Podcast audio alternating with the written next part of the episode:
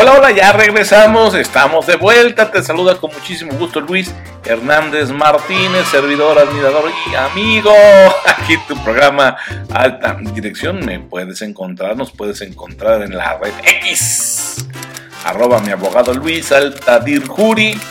También en Instagram, arroba Luis mi abogado, arroba alta guion bajo dirección guion bajo jurídica. Y en TikTok como arroba mi abogado Luis. Y de ahí puedes irte a otras también redes sociales donde puedes estar en contacto con nosotros. Hablamos hoy del poder de las ideas, la relevancia que tiene para la alta dirección, conformada por hombres y mujeres vértice, que reviste la importancia que tiene que reviste aplaudir antes que reprimir. Lo dijimos en el bloque pasado, advertimos que para poder llevar a cabo esto implica primero, primero que nada, mantener a la organización abierta a las opiniones de todos los colaboradores y no solo a las ocurrencias de los altos ejecutivos. cualquier parecido con la realidad es mera coincidencia. Como les encanta a los eh, altos ejecutivos, altas ejecutivas, cuando este, ellos sienten que su idea es la que debe reinar, simple y sencillamente ejercen el voto y el veto, voz, voto y veto, y ya olvídate, lo, lo, que exista antes o después de su idea no procede, lo cancelan. Entonces, bueno, no, no, no, no, no, no. Primero, primero, primero, debes mantener a la organización abierta a todas las opiniones de tus colaboradores y no solo a las ocurrencias de la alta dirección, sí, porque tú también a veces solamente tienes ocurrencias. Por ejemplo, pasó en una empresa varias secretarias se encargaban de abrir el correo, ¿no? Este, aún sí, sí, sí, no todo es digital, ni todas las empresas están en el asunto del e-commerce o del e-digit, no, ya ya hablamos de eso, hombre, que no, no eh, caigas en esos eh, discursos totalizadores. Entonces, regreso con mi ejemplo, gracias. En una empresa ocurrió que varias secretarias pues eh, tenían entre sus funciones abrir el correo, ¿no? gestionarlo, administrarlo. Y además, pues ponerle un sello con la fecha de recepción y, así colocarlo en el buzón del destinatario. ¿no? correspondiente, de la alta dirección a la que le estaba llegando ese, ese contenido, ese correo. Entonces, eh, durante esa labor, una de las secretarias mm, vio una factura de un archivero metálico, ¿no? ahí decía, archivero metálico europeo, marca Acme. Ah, no, ese es otro. sí, no, no, nada más decía un archivero metálico europeo. ¿no?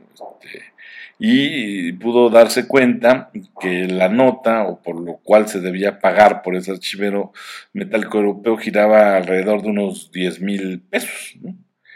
Por supuesto, la secretaria atenta a sus responsabilidades para con la empresa y también pues, por lo que ella tiene de conocimiento, le pareció que pagar alrededor de 10 mil pesos por un archivero metálico, por muy europeo que fuera, pues resultaba un precio elevado, sobre todo para el tipo de mobiliario que era.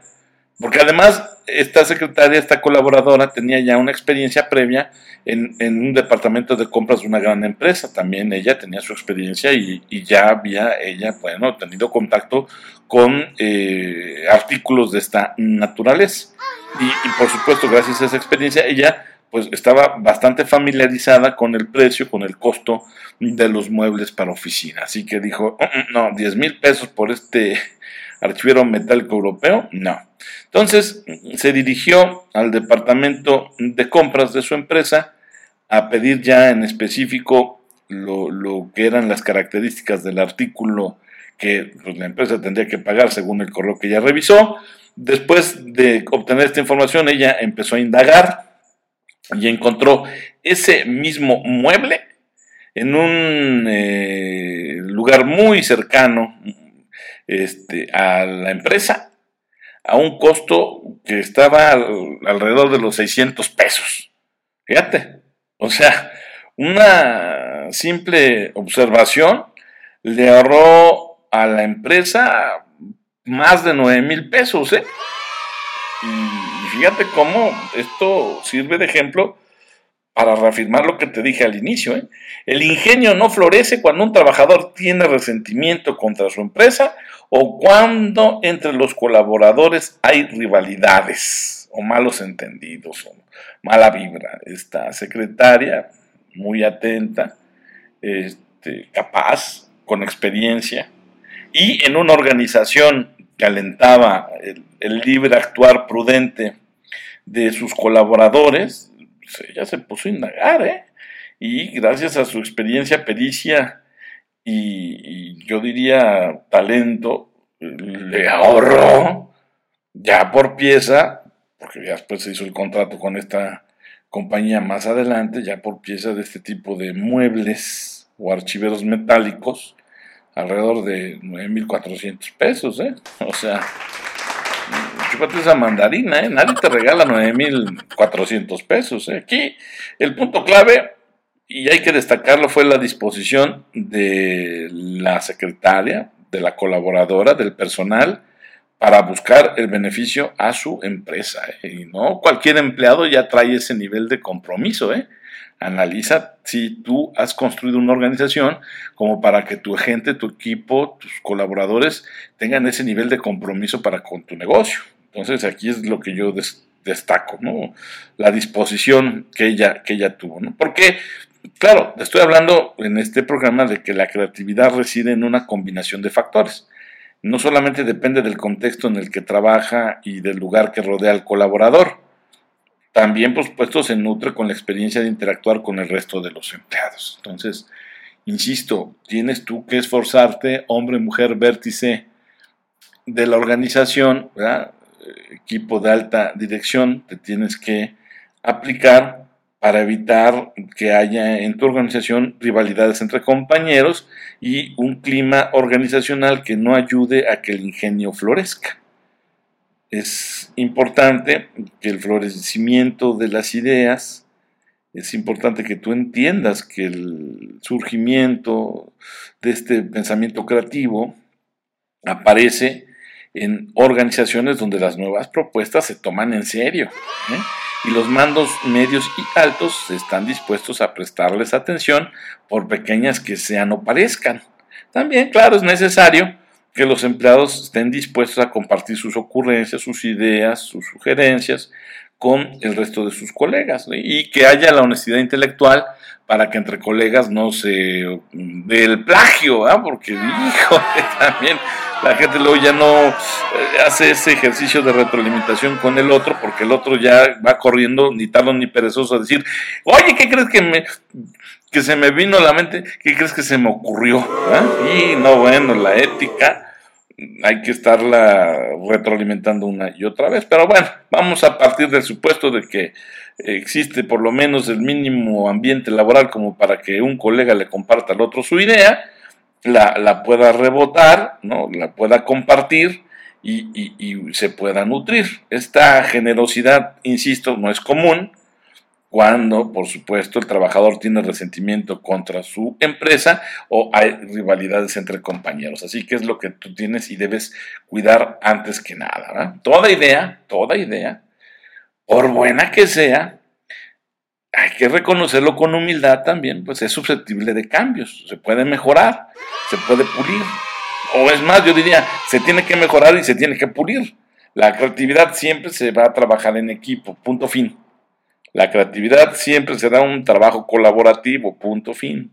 Alguien puede tener una idea que a primeras vistas eh, luzca maravillosa, pero también esta persona con humildad eh, deberá estar consciente de que su idea va a pasar por muchas otras cabezas antes de que se vuelva realidad. Este, por lo mismo, ese trabajador, ese colaborador, el que generó la propuesta, debe estar conforme eh, si su idea original eh, sufre alteraciones antes de materializarse, antes de cristalizarse dejar libre una creación para que varios cerebros la transformen, pues sí, puede producir tensiones. Por eso es que tú también como alta dirección tienes que construir una organización que prevenga ese tipo de situaciones y que ayude a que esas tensiones no terminen mal.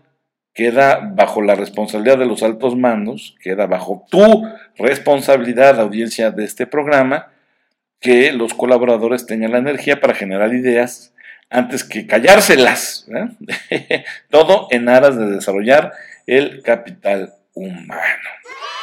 Por eso no me cansaré de repetirte que si quieres detonar la capacidad creativa en tu empresa, debes dejar atrás prejuicios que censuren las ideas y, por tanto, sus posibles beneficios. Una situación que, por cierto, por cierto, se perfecciona con la educación y el entrenamiento de tu personal. Así que revive los planes de capacitación, eh, la formación más allá de la que puedan ellos eh, darse vía eh, universidades o instituciones y tú pues inviértele en la contratación de gente que pueda dar una perspectiva adicional al clima organizacional o cultura organizacional de tu empresa, para que esto ayude a que tus colaboradores se desarrollen tanto en lo profesional como en lo personal. ¿no? O sea, es decir, no descuides la educación y el entrenamiento de tu gente, porque esto,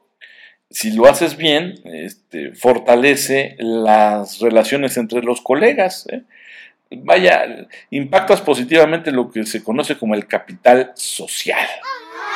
Digamos que si tu capital social al interior de la organización es fuerte y lo vas incrementando, lo, lo, cuidas, bueno, pues siempre será más fácil que tus colaboradores ofrezcan sus ideas libremente porque confían en los demás, están dispuestos a interactuar con ellos y siempre van a querer actuar sobre las ideas de otros, buscando no solamente su beneficio, sino también el de su organización. No es más, incluso buscando primero, quizás, si tienes buena suerte y haces bien las cosas y no te peleas con ellos, buscando siempre el beneficio de la organización, porque saben que la organización no se queda con nada y que premia siempre las eh, acciones de buena fe. Porque, por cierto, fíjate, aquí se me vino a la mente lo que Richard Branson ha dicho una y otra vez, el fundador de Virgin Records debo cuidar o me gusta cuidar de mis colaboradores porque sé que mis colaboradores cuidarán de mis clientes y mi empresa. Entonces, te comparto pensamientos de gente exitosa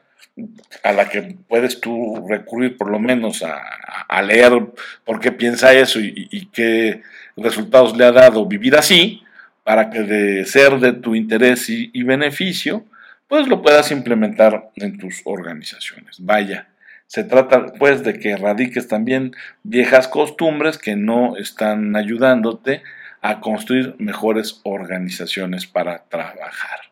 Y mucho bien le harías a tu gente, a tu equipo de colaboradores, esforzarte no solamente por ser un gran jefe, un gran líder, una mujer vértice y hombre vértice talentosos eh, por sus capacidades técnicas, sino que también ayudes a que tu gente, tus colaboradores puedan ser exitosos porque son buenas personas.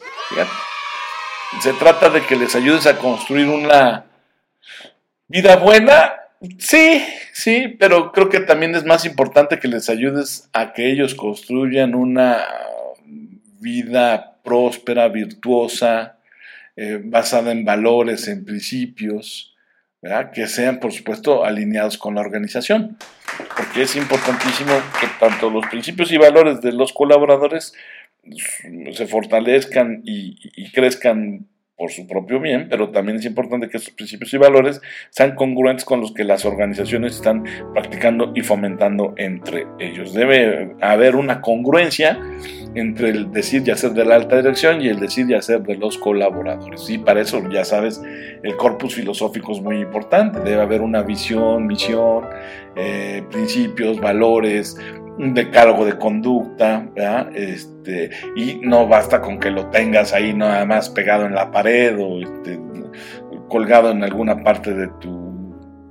web o de tu página de internet, Se trata de que eh, hagas cosas de todo tipo, por supuesto legales, que le ayuden a tu gente a vivir justamente esos principios, valores, ética organizacional, que debe, entre otras cosas, fomentar la colaboración, el trabajo en equipo y la capacidad de ser generosos, fecundos con sus colegas, pero también con su empresa, porque al final la redundancia favorable será para ellos y su desarrollo personal.